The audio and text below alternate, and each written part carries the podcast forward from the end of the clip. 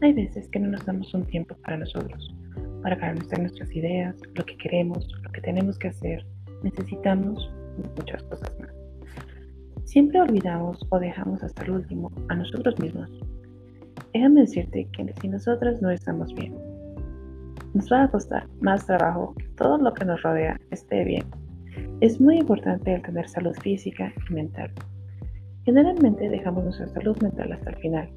Acudimos al psicólogo hasta que casi casi estamos en el límite o en pleno desborde de situaciones emocionales. O comenzamos a cuidar de nuestra salud cuando nos han detectado algún malestar o cuando nos sucede algo grave a alguien cercano. ¿Qué necesidad tienes de hacer esto? ¿Por qué te esperas? ¿Por qué no puedes recibir atención? ¿Es la pandemia? Este es este año. ¿Qué ha pasado con los años anteriores? ¿Qué ha pasado con los meses anteriores? Si es cuestión de dinero, hay atención gratuita, a bajos costos, hay accesibilidad, hay opciones de pago.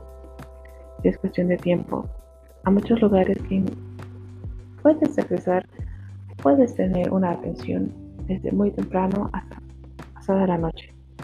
¿Qué es lo que estás esperando? ¿Qué es lo que te detiene para lograr el estar bien? ¿Te estás saboteando? ¿Qué estás haciendo para buscar ese bienestar?